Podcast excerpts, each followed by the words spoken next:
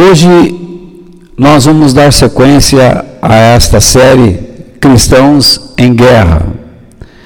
Hoje vamos completar cinco semanas sobre este tema, sobre este assunto, e como eu disse, não é um assunto que eu gostaria de abordar como batalha espiritual, mas encontrar motivos para batalharmos, tá? Não deixa de ser, naturalmente, um assunto sobre batalha espiritual. Mas são assuntos que não são comentados nesses cursos. Então, muitas vezes as pessoas vão a essas reuniões de batalha espiritual para conseguir prosperidade, desamarrar demônios, destruir demônios. E, por desconhecimento bíblico, acabam se prendendo a essas ideias fantasiosas. Hoje, eu pretendo discutir com você esse tema dentro deste assunto. Lute contra o imaginário em favor da sua consciência cristã. Parece um tema um tanto complicado, mas não é não. Você vai perceber que ele não é ao longo da exposição. O texto que eu escolhi está em Romanos capítulo 12, versículo 1, o qual faremos a leitura agora. O apóstolo Paulo escreve aos cristãos em Roma o seguinte: Portanto, meus irmãos, por causa da grande misericórdia divina, peço que vocês se ofereçam completamente a Deus como um sacrifício vivo, dedicado ao seu serviço e agradável a Ele. Esta é a verdadeira adoração que vocês devem oferecer a Deus. Muito bem. Deixe-me colocar aqui a minha proposta para esta meditação. Nós agradamos a Deus quando entendemos o oferecimento da sua amizade pela ou por meio da sua graça. E em vez de fazermos ou de omitirmos de fazer o que não lhe agrada, provamos que o amamos ao nos dedicarmos ao seu serviço e nos conduzimos por um estilo de vida que lhe dá prazer. Então, o que, que eu quero tratar? Que nós devemos ser gratos a Deus por Ele nos ter chamado para sermos seus amigos. E nós agradamos a Ele quando aceitamos o seu oferecimento. E isso é um ato da sua graça, da sua misericórdia. Agora, em vez de nos omitirmos né, de fazer o que não lhe agrada, por que não fazemos o que o agrada? Porque assim provamos que o amamos. E como nós o amamos? Nos dedicando a Ele, completamente a Ele, ao serviço, ao ministério cristão, à missão que Jesus nos deu. E não só isso, também procurando viver um estilo de vida que dá prazer a Deus. Todos nós nos lembramos do momento em que Jesus foi batizado no Rio Jordão, quando João Batista mergulhou Jesus e então o céu se abriu e aquela voz, após aquela manifestação de uma pomba sobre Jesus, e a voz diz: Este é o meu filho amado que me dá prazer. Que Jesus dava prazer a Deus, está escrito. Mas quando você discorre pelas páginas dos evangelhos, você vê Jesus fazendo a vontade de Deus e vivendo uma vida que o agradava. E é essa a nossa proposta. Deus fica feliz e nos enche de completa alegria quando entendemos e nos preocupamos com a realidade do nosso compromisso com Cristo. E rejeitamos o cristianismo imaginário, fruto dos anseios materiais, cheio de clichês, religiosidade inoperante e sem nenhum compromisso com a missão que Jesus nos deu. Então fica aí uma, voltando aqui para mim, saindo da tela, fica aí uma definição do que é o tal cristianismo imaginário. É um cristianismo idealizado por homens, querendo manipular pessoas, querendo é, suavizar a, a, o sofrimento alheio e dando uma esperança falsa por meio de clichês né, aos anseios materiais, terrenos que as pessoas têm. E essas pessoas, em vez de aprender sobre o caráter de Deus, se prendem a clichês e se tornam religiosos inoperantes, cristãos inoperantes, porque eles não aprendem nada sobre o compromisso que Jesus deu à igreja. Então, a primeira coisa que eu quero tratar aqui é: a grande preocupação de um cristão deve ser com a sua vida de comunhão com Deus. Esta é a sua primeira preocupação, a maior preocupação. Por que eu estou fazendo esta afirmação? Devido ao assunto que nós estamos tratando, sabemos que Satanás, ele cria esquemas, armadilhas, a Bíblia chama de armadilhas, mas que correspondem a esquemas e enredos, táticas para enredar seres humanos. E ele puxa os seres humanos a esses esquemas por qual finalidade? Enganá-los, para que façam a sua vontade, em vez de a de Deus. Então, quando o ser humano faz a vontade satânica, que está dentro da sua própria natureza humana, porque o mundo jaz no maligno, está debaixo do poder do maligno, e o homem está infectado com o mundanismo, então fica difícil para nós definirmos quando é um e quando é o outro.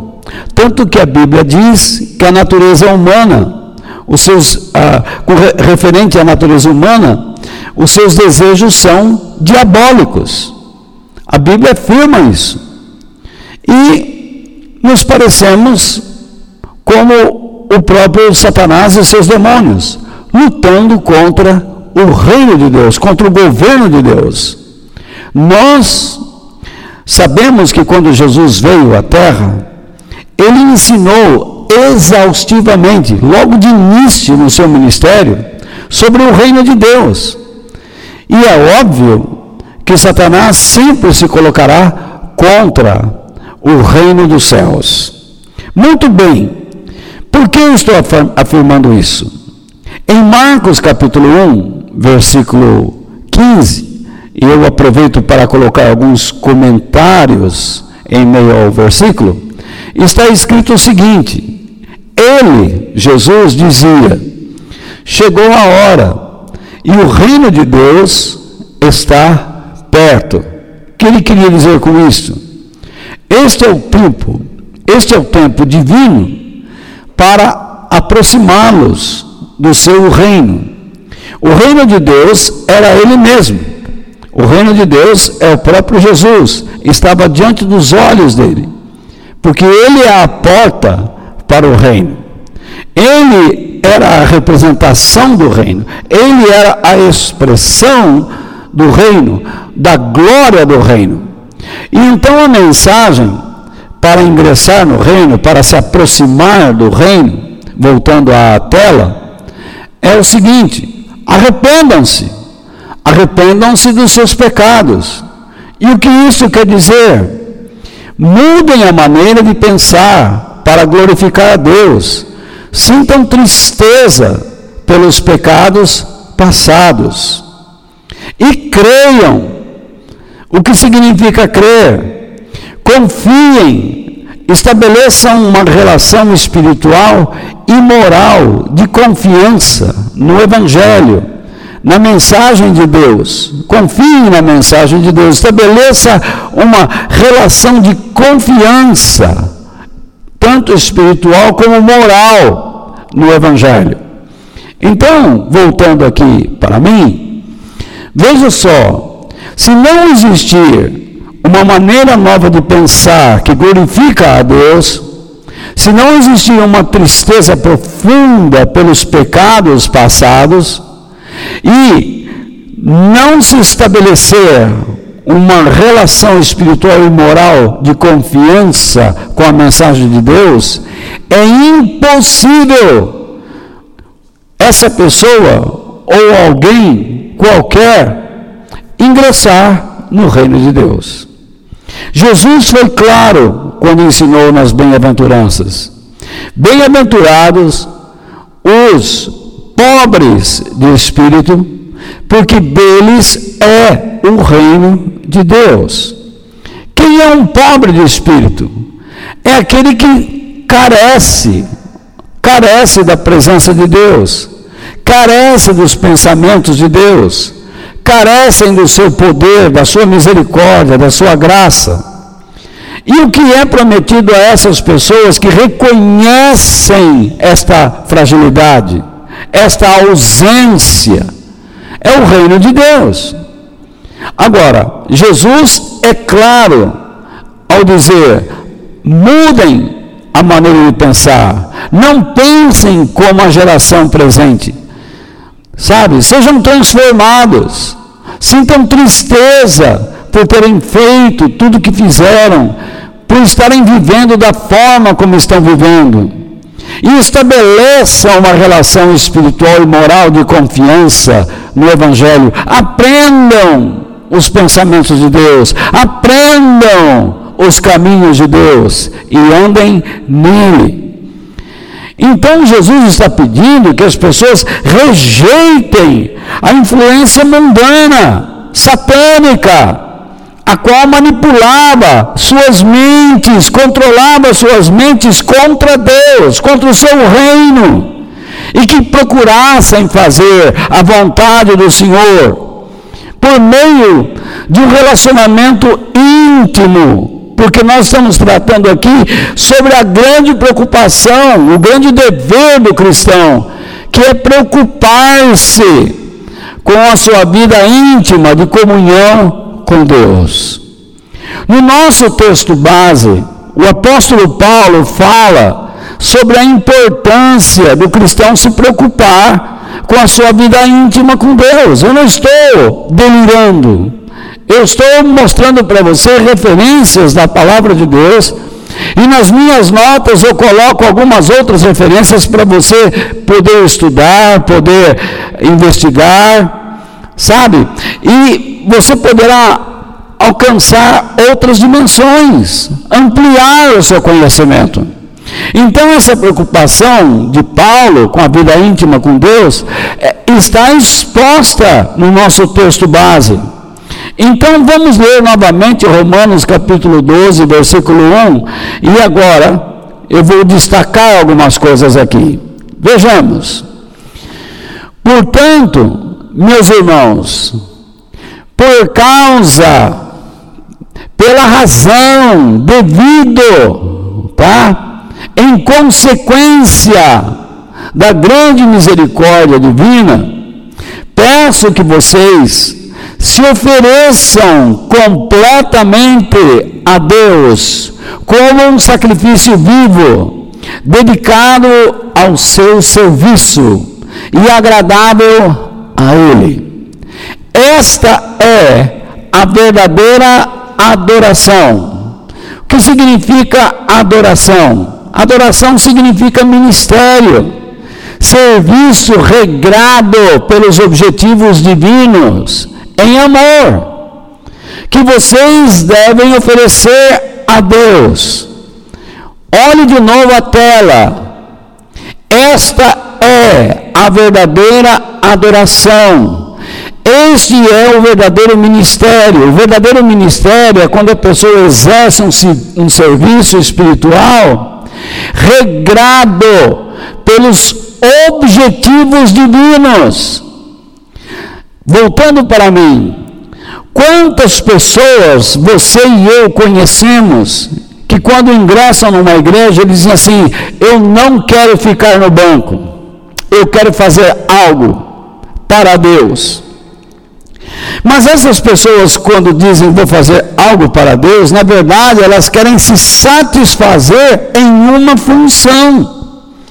Elas não têm noção, elas não sabem, elas não aprenderam ou não querem aprender sobre os objetivos de Deus em uma determinada atividade religiosa ou espiritual. Elas simplesmente se satisfazem. Para alguns, estarem na frente de um grupo pequeno é muito pouco. Eles precisam estar na frente de um grupo grande, então eles se satisfazem dessa maneira.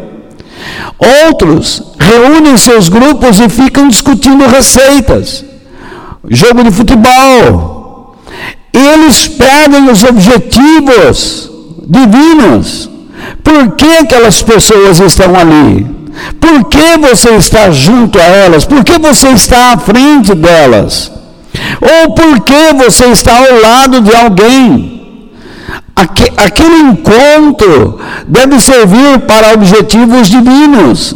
Jesus disse: Onde estiverem dois ou três reunidos em meu nome, eu estou no meio de vocês.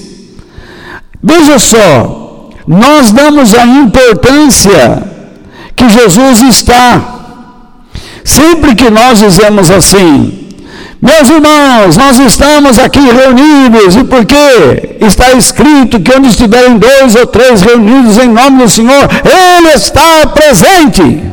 Pronto, todo mundo bate palma, diz amém, diz aleluia. Não é errado, mas quando você não entende que você está em nome dEle, e você aplaude sem entender, então você está fazendo um ato de idiotice, de inoperância.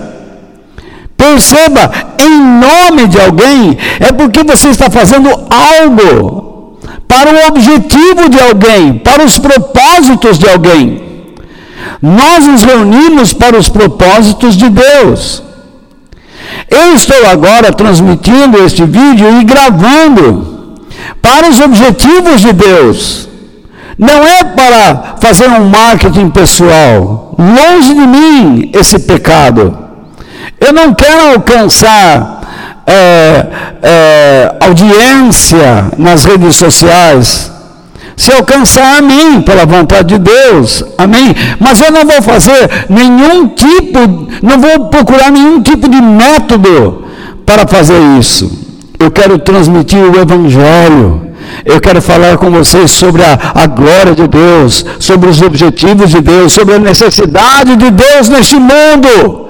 Este mundo abandonou Deus e precisa dele.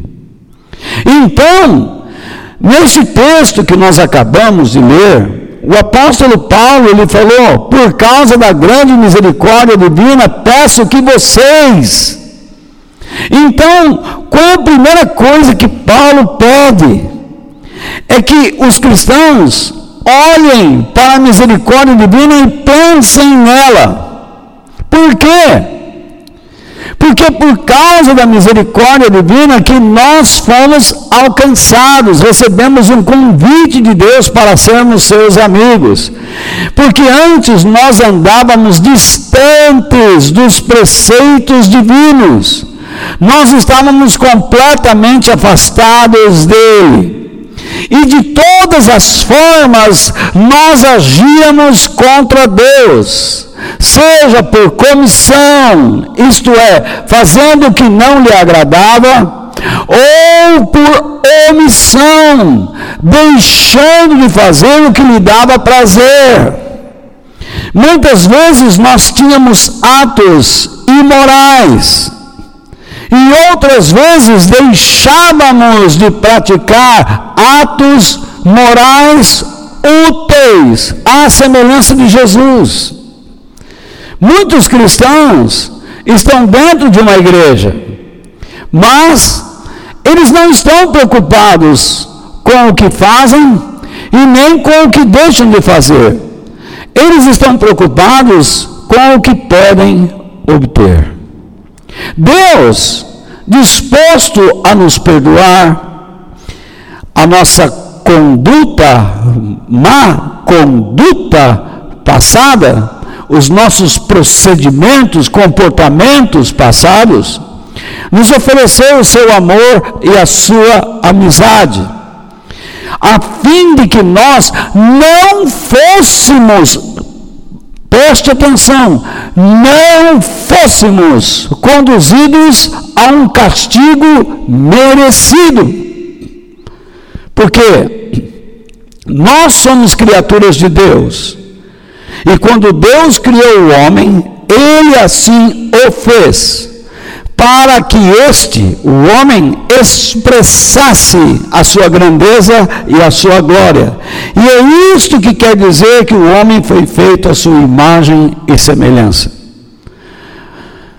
Quando um homem olhasse para outro homem, quando um ser humano olhasse para outro ser humano, ele deveria observar a grandeza, a glória, o poder e a bondade e a justiça de Deus. Mas o que nós fizemos? Nos afastamos disto. Nós deixamos isto para lá. E se nós, por decisão própria, por causa do livre arbítrio, escolhemos nos afastar de Deus, também decidimos escolher a sentença que merecíamos. Ou não é assim? Então, se você está com necessidade, você pode chegar diante de uma pessoa e dizer: Senhor ou Senhora, eu estou com muita fome. Se a senhora puder, ou se o senhor puder, me pagar um sanduíche, por favor, eu agradeceria muito. A pessoa dirá sim ou não. Mas por outro lado, você pode se aproximar desta pessoa e tentar roubar, intimidá-la. E então você tentar sacar sua carteira, roubando, cometendo um crime. Você está decidindo o seu futuro. Você está escolhendo ser punido pela justiça, pela lei, porque roubar é crime. Então, quando nós nos afastamos de Deus, nós decidimos o nosso destino. Nós decidimos o lugar para onde deveríamos ir, ou seja, o inferno. Porém, Deus não preparou o inferno para o ser humano, mas Ele preparou o inferno para Satanás e seus demônios. Entretanto, o ser humano é capaz de ir para lá, como eu já disse, pelas suas escolhas porque ele decide não se preocupar com as necessidades e propósitos divinos. Você pode ler em Mateus capítulo 24, verso 41, isto que eu estou lhe falando. E no contexto dos versículos que antecedem e os que se seguem, você perceberá que o homem faz a sua escolha. E Jesus, ele é relutante. Ele diz, ele é irrelutante. Ele diz claramente que o homem é punido, é enredado pelas mentiras de Satanás. Veja só, neste momento que nós estamos vivendo, nós falamos muito uma palavra em inglês, lockdown. O que significa lockdown? Significa confinamento, significa prisão, significa isolamento. Então, alguns estão em lockdown, estão confinados, outros estão em lockdown, estão presos, outros estão em lockdown, isolados. Devido ao que? No nosso caso, como cidadãos comuns, livres, devido à crise sanitária que se abate sobre o mundo. Se eu entrar no mérito da questão desse tal lockdown, eu quero dizer para vocês que Deus criou o homem para ser livre. E as pessoas sentem necessidade da liberdade, do ir e vir, ou não é verdade? Nós queremos trabalhar, nós queremos nos divertir, nós queremos sair com a família, nós queremos andar, nós queremos respirar, nós queremos viver, nós queremos ter contato com as pessoas. E o isolamento é algo estranho para o ser humano. Tanto que em algumas partes do mundo existem grandes passeatas, manifestações de repúdio ao isolamento, porque as pessoas não aguentam mais. Nós temos visto isto na televisão, mas eu não quero entrar no mérito, eu quero usar isto como um exemplo. Imagine só como será ficar em lockdown ou trancafiado, preso, confinado em uma dimensão eterna, sofrendo as mais terríveis e inimagináveis dores eternamente. Como será? Como será? Não é o corpo que pede liberdade, é a alma. E é justamente a alma que estará nesse lugar, no inferno. Imagine o tormento. Jesus falou que será um lugar de choro, de ranger de dentes, de angústias, tormentos sem fim. Alguns pastores estão agora assumindo a ideia de que isto é um tempo, é, é algo temporário, mas Jesus não ensinou assim. E a Bíblia não ensina assim, ela diz que é eterno. Então, imagine só, naquele lugar não haverá saidinhas ocasionais ou temporárias. Lá nenhum juiz, nenhum juiz poderá interceder a seu favor.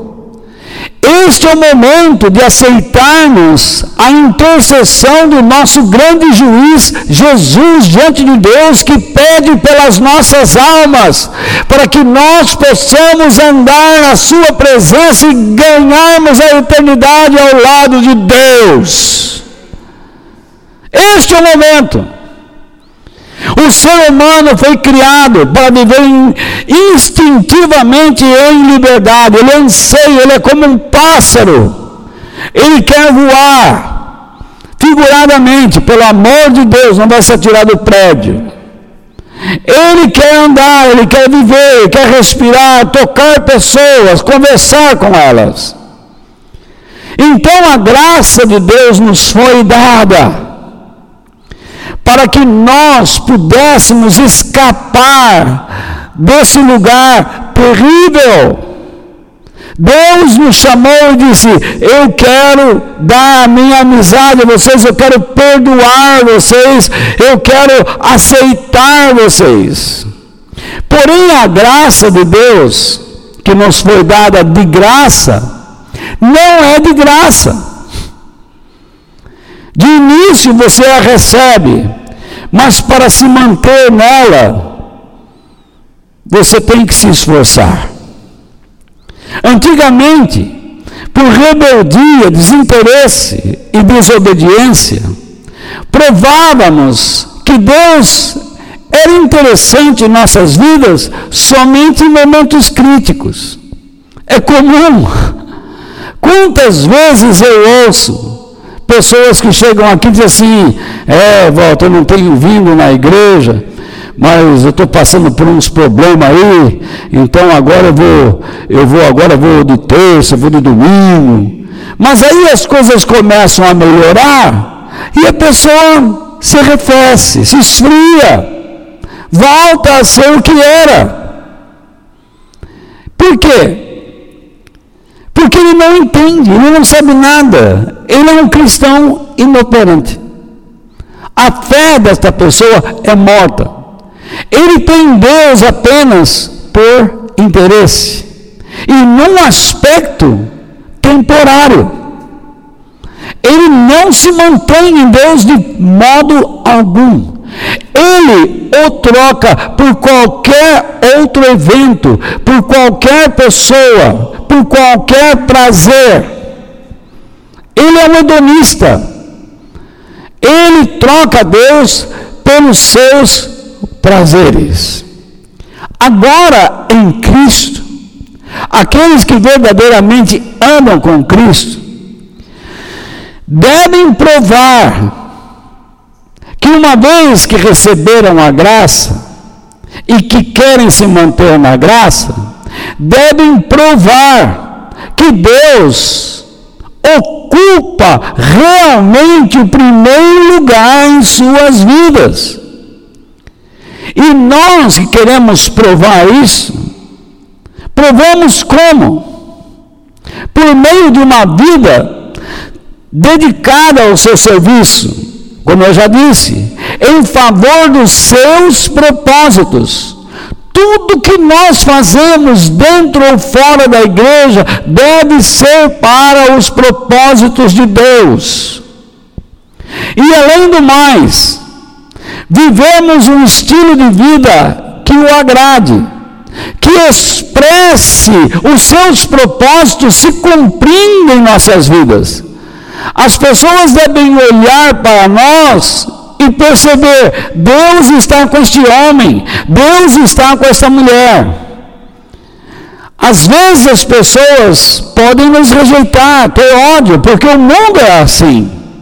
Mas quando nós estabelecemos esse relacionamento de confiança espiritual e moral com a mensagem de Deus, muitas pessoas olharão para nós e perceberão em nós a honestidade divina. A nossa honestidade pessoal só não vale é pouco. Eles precisam perceber que, junto à nossa honestidade, que esta nossa honestidade se rende à, à honestidade e à grandeza de Deus. O nosso amor passional é pouco, porque uma hora você ama e outra hora você odeia. Você escolhe quem vai amar. Mas quando o nosso amor se rende ao amor de Deus, não escolhemos mais. Somos capazes de fazer o melhor até pelo nosso pior inimigo. É incrível isso. Mas esse é o cristianismo que ninguém prega, que ninguém fala. Ou melhor, poucos falam.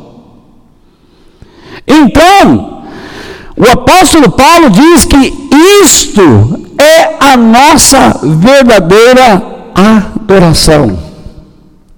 O que adianta cantar, rebolar, pular, gritar, assoviar? Não adianta nada.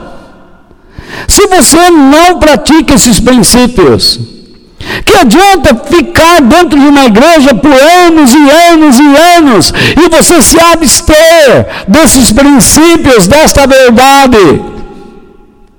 Você está se enganando.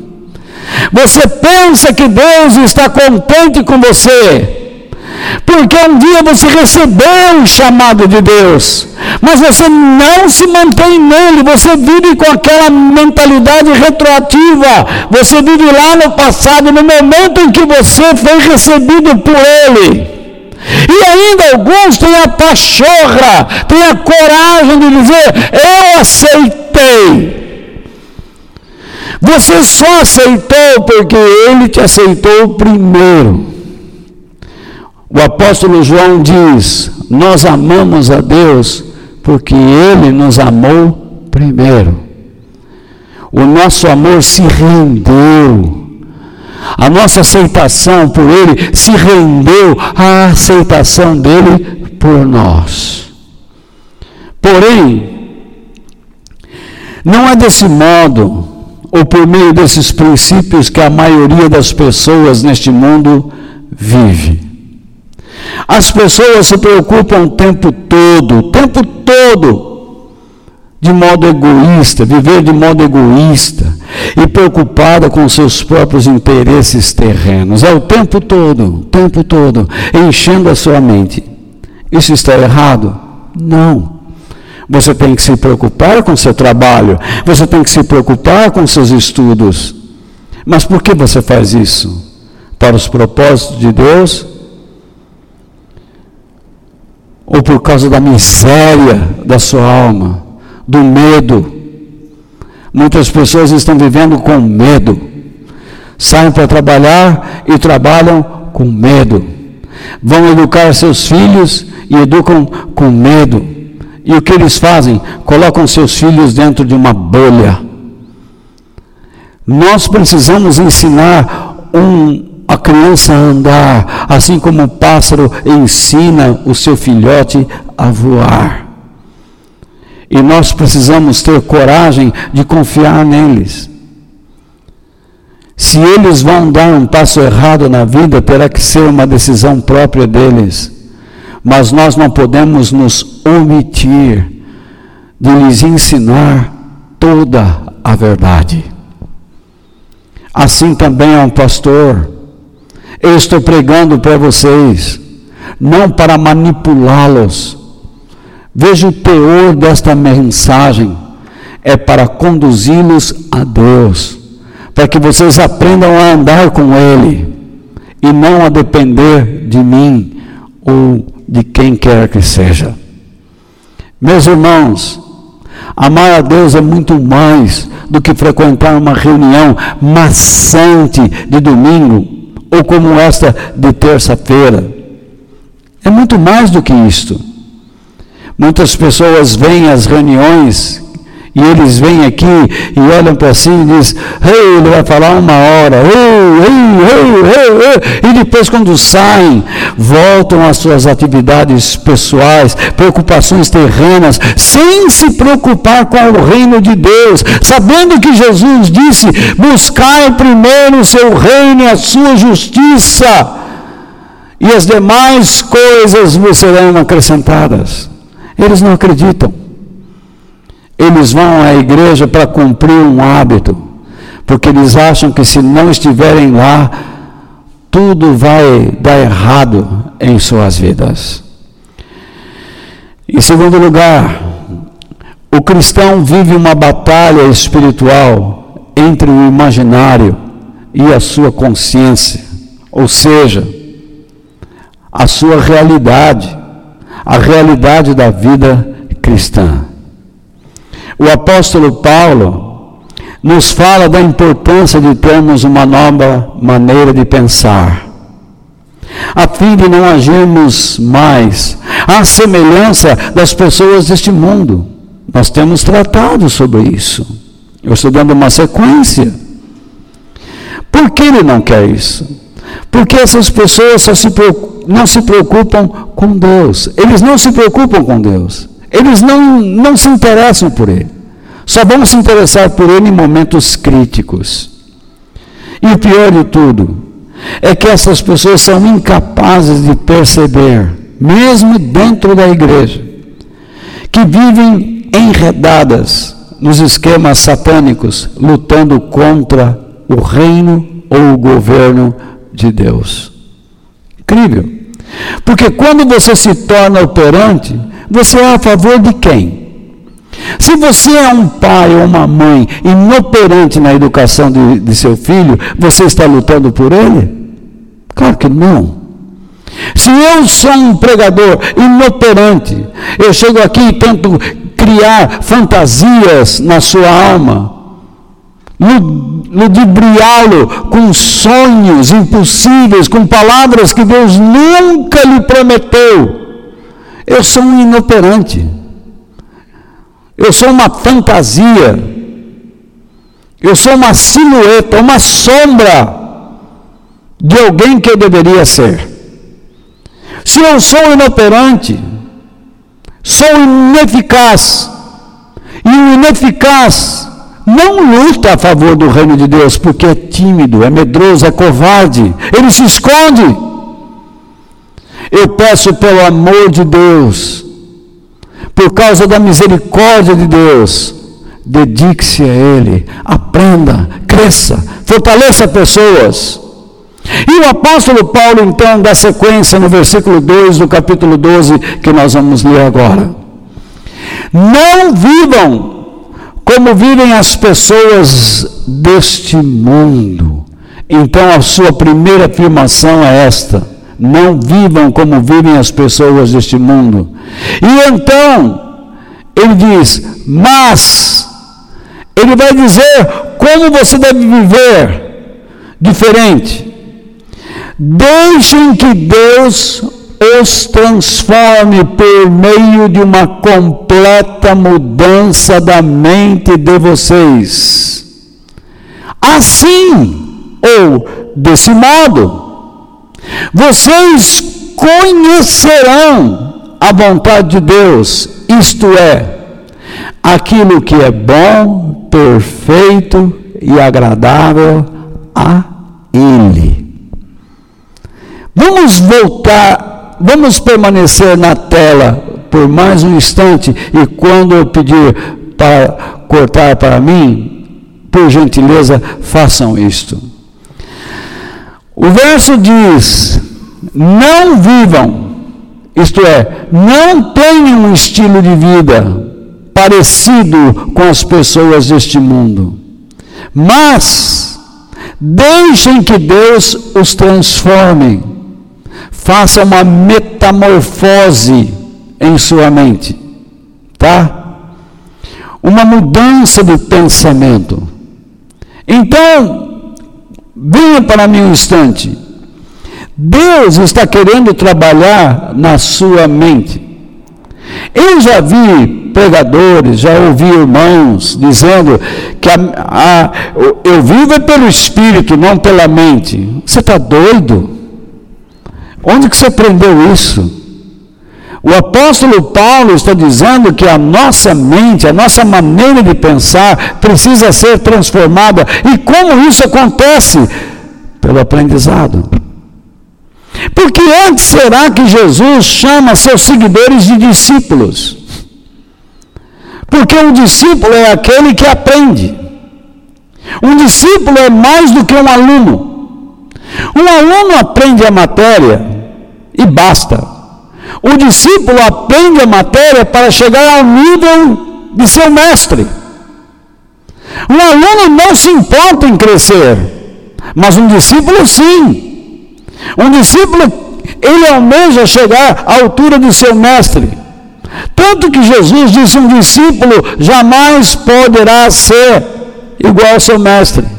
É impossível, é o máximo que ele pode ir. Porque ele é um discípulo, essa é a sua meta, ele quer ser igual. Eu não vejo os cristãos da atualidade batalhando espiritualmente por isso. Eu vejo batalha espiritual para alcançar riquezas, para alcançar namoros, para se libertar de maldições. Uma baboseira do tamanho de um trem entope a mente das pessoas com tranqueirices, com lixo mundano. A sua esperança não está aqui.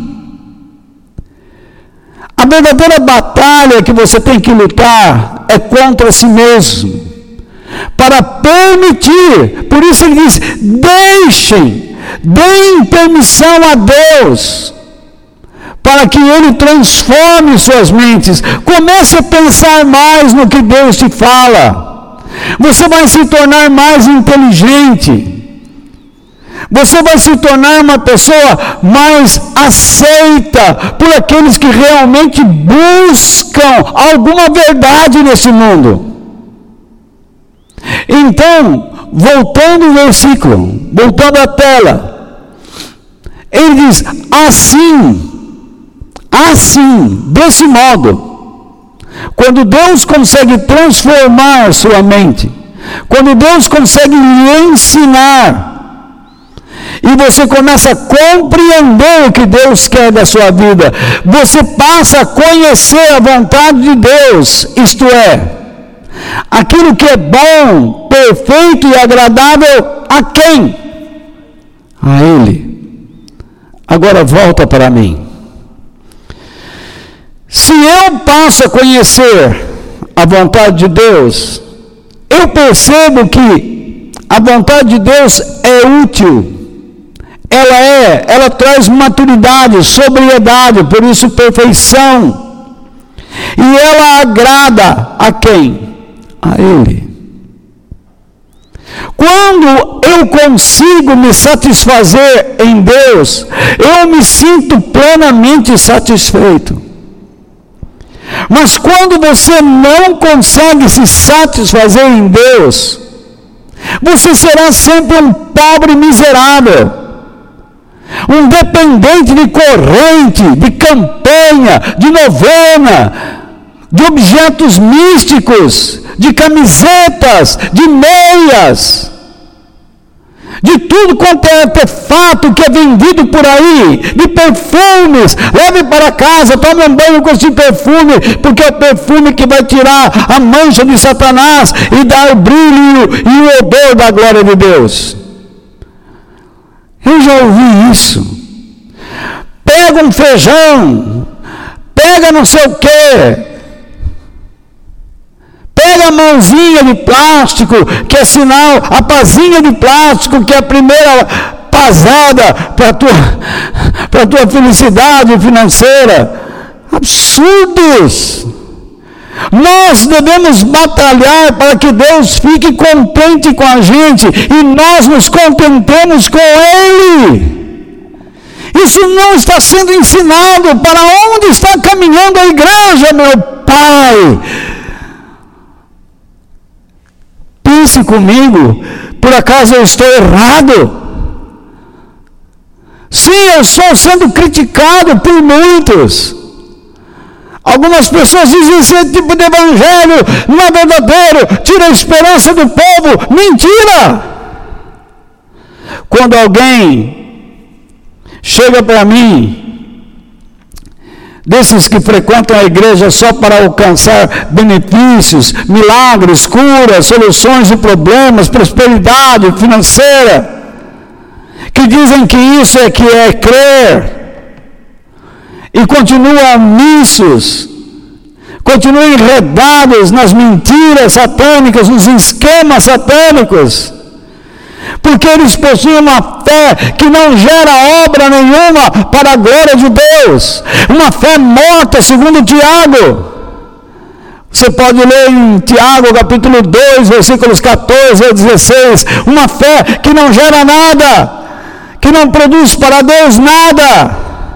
E então ele vem e diz: se eu não pedir a Deus, como eu vou obter o que eu quero? Eu já vi gente pregando: se você não pedir a Deus, Deus não vai dar o que você quer. Mentira! A minha resposta a estas pessoas é que elas seguem um cristianismo imaginário, utópico, fantasioso, fora da realidade divina. Ela deveria estar se preocupando com os propósitos de Deus, vivendo para Ele, conhecendo a vontade de Deus, aquilo que é bom, perfeito e agradável a Ele, e elas estão sendo enredadas por uma mentira. A Bíblia diz que Deus cuida de nós dia a dia. Você pode ler isso lá em Mateus 6, versículos 30, 25 ao 33. E detalhe, atente ao versículo 32. Deus sabe do que vocês precisam, disse Jesus. Não se preocupem. Mas busquem primeiramente o seu reino e as demais coisas serão acrescentadas. Busquem o reino de Deus e uma vida justa, digna, que agrada a Deus. E não tenha medo, meu irmão. Deus vai suprir suas necessidades. Tenha fé. O pagão não acredita dessa forma. E por isso ele acha que deve forçar, determinar. De onde você acha que vem esse tipo de pensamento? Determine a Deus. Do paganismo. Eles ficam lá determinando, determinando, determinando, determinando, determinando, como loucos. Como fizeram os profetas de Baal no Monte Carmelo. Mas bastou uma oração de um homem de Deus, e o fogo do céu caiu. E a nação viu a glória de Deus por meio da vida de um homem. E começaram a gritar: só o Senhor é Deus, só o Senhor é Deus. Você não tenha dúvida essa questão de determinar é um esquema satânico dentro da igreja para tornar Deus, que é Senhor, um subserviente do homem, um escravo do homem. Quem é escravo de quem? Deus não é meu escravo, eu sou dele. Meus irmãos, nós só escaparemos dos esquemas satânicos lutando contra nós mesmos. Nós temos aprendido que lutamos contra Satanás, contra os seus demônios e seus esquemas. Mas agora eu vou começar a colocar um quarto elemento: a luta contra nós mesmos. Nós apenas não lutamos contra Satanás, nós não somente lutamos contra Satanás, seus demônios e seus esquemas, nunca contra o homem. Mas contra esses três, estas três coisas. Mas agora não se esqueça, uma quarta coisa está inserida: a luta contra a nossa natureza. A natureza humana decaída, afastada de Deus, que não quer fazer o que Deus pediu, que não quer viver para os propósitos divinos, que somente quer soluções Quando nós lutamos contra nós mesmos, quando nós guardamos os pensamentos de Deus, então nós sairemos destas ideias tolas que diz e que dizem amarre Satanás, destrua Satanás. Como é que você pode amarrar alguém que Deus mantém solto? Como é que você pode destruir alguém que só Deus tem o poder para destruir? Mas a Bíblia diz que nós devemos resisti-lo. Resisti-lo como? Por uma nova maneira de pensar. Meus irmãos, vocês podem participar de todas as orações, todas as reuniões de orações que você quiser. Mas se você não mudar sua maneira de pensar, você estará enredado dentro dos esquemas de Satanás. Jesus viveu para Deus e nos deu o seu exemplo acerca disto. Portanto, nós que somos seus discípulos, que queremos chegar à altura do nosso Mestre, que ousadia, não? Mas é esse o papel de um discípulo chegar à altura de seu mestre, devemos seguir o seu exemplo. Jesus viveu para fazer a vontade de Deus, isto é, o que é bom, perfeito e agradável a Ele. Quando você se dispõe a viver para Deus, a fim de expressar a sua grandeza, sua glória, como Jesus fez, você procurará pensar segundo a palavra de Deus. E, portanto, você conhecerá a vontade do Criador e se afastará dos esquemas satânicos.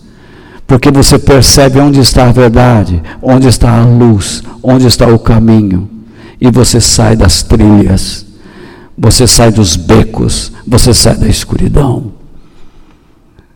Como pode um cristão realmente converso a Cristo, convertido a Cristo, ter que passar por sessões de libertação? Imagine a estupidez. Como pode alguém que tem o Espírito Santo ter que se submeter a uma ignomínia destas, a uma humilhação destas? Você está jogando Jesus na lata do lixo. Quando vem alguém, você tem uma maldição hereditária. Maldição hereditária é uma ova. Eu tenho o Espírito de Deus que habita em mim. Sou eu que sou desmazelado. Sou eu que sou ignorante. Eu que sou relaxado. Eu preciso tomar uma surra de Deus, uns tapas bem dados, umas palmadas, umas varadas, para ver se meus olhos se abrem, se eu sinto alguma dor queimando no meu traseiro e eu começo a andar na direção correta. Ou esse cristão é verdadeiramente cristão ou não é. Você se lembra de Pedro? Pedro negou Jesus três vezes. Foi alertado por Jesus: Pedro, antes que o galo cante, você vai me negar três vezes. Por acaso, quando Jesus apareceu a ele, Jesus disse: Pedro, vem cá, você terá que passar por uma sessão agora de libertação. Não, Pedro tinha que passar por um exame de consciência. Ele tinha que lutar contra o seu imaginário, que dizia: Eu acreditei em Jesus. Deus é bom para mim, estou pescando, estou vivo. Mas não, Jesus queria trazê-lo à sua consciência, à realidade. Pedro, eu o chamei para isto. Repare bem em João, capítulo 21, versículos 15 ao 17, quando Jesus diz três vezes para Pedro: Pedro, tu me amas? Vamos ler. Quando eles acabaram de comer, Jesus perguntou a Simão Pedro: Simão, filho de João, você me ama? Entenda bem as palavras de Jesus aqui, agora. Isto é um versículo mal interpretado, ou um texto mal interpretado. Eu quero ampliar a ideia para que você entenda isto. Volte a tela lá. Você me ama. Você estaria disposto a se sacrificar por mim, mais do que estes outros me amam? Qual foi a resposta de Pedro? Sim, o Senhor sabe que eu o amo, Senhor. Respondeu ele. Veja, volte para mim. Pedro está dizendo: Eu estou disposto, sim, a me sacrificar pelo Senhor, porque tu sabes que eu o amo. Então vamos voltar à tela. Então Jesus lhe disse: Tome conta. Isto é, promova o bem-estar espiritual e moral das minhas ovelhas. Faça o trabalho, volte para mim. Jesus disse: Você diz que está disposto a se sacrificar, não é? Então, faça o que deve ser feito promova o bem-estar espiritual e moral. Que atitude você está tomando na sua casa, na sua igreja, no seu trabalho, entre amigos, que não promove bem-estar, uma elevação, uma saúde espiritual e moral para os propósitos de Deus? Volte à tela e vamos continuar. Verso 16. E perguntou Jesus, não é? Pela segunda vez: Simão, filho de João, você me ama? De novo, Você estaria disposto a se sacrificar por mim? Pedro respondeu: Sim, o Senhor sabe que eu o amo, Senhor. E Jesus lhe disse outra vez: Tome conta das minhas ovelhas. Promova o bem-estar espiritual e moral do meu povo, daqueles que eu escolhi. E então, por fim, verso 17. E perguntou pela terceira vez: Simão, filho de João, você me ama? Agora é a hora. Jesus muda o verbo. Agora ele muda o verbo. Isso não aparece em português, mas no grego é claro. Nos dois verbos existe. Um, volte para mim um pouquinho a tela, a, a câmera. É, Jesus, nos dois primeiras vezes que ele falou de amar, ele falou: Você tem reciprocidade comigo? Você é capaz, ou melhor, você é capaz de sacrificar-se por mim? E agora Jesus ele foi mais enfático. Repare bem o que ele diz: Você me ama? O que ele está querendo dizer aí? Você simplesmente me aceita e gosta de mim? Jesus está replicando o que Pedro disse. Tu sabes que eu te amo. Então, Pedro, você me aceita e gosta de mim? Tá. Que sinais ou atitudes sacrificiais da tua parte expressam a tua dedicação completa em amor por mim, assim como fiz por você? Esse foi o questionamento de Jesus. Este foi o questionamento de Jesus. E então, Pedro ficou triste. Isto é, ficou preocupado, aflito, receoso, afetado com grande tristeza. Sabe por quê? Ele se lembrou lá quando negou Jesus. Ele não fez pelo Senhor, ele não deu a vida por Jesus, como Jesus deu a vida por ele. Ele não fortaleceu os irmãos, ele voltou à pescaria. Ele foi buscar os seus interesses. Foi isso que ele fez. Ele foi trabalhar. Ele foi ganhar a vida. Acreditando em tudo que Jesus havia lhe ensinado. Mas foi ganhar a vida. Volte à tela. Ficou preocupado, aflito, receoso, afetado com grande tristeza, por Jesus ter perguntado três vezes: Você me ama? E respondeu: O Senhor sabe tudo. Agora, olha como ele vai se apequenando. O Senhor é onisciente. O Senhor tem conhecimento de todas as coisas e sabe que eu o amo, Senhor. E Jesus ordenou: tome conta das minhas ovelhas. Muitos estão dentro da igreja e não entendem a razão do seu chamado. Todos nós somos chamados para viver a mesma realidade que Jesus exigiu de Pedro.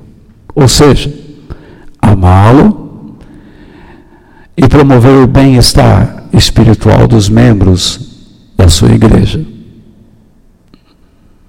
Então alguém me diria que essa ordem foi dada a um apóstolo e não aos membros da igreja. É o que eu ouço. Mas ele era Pedro, ele tinha um trabalho.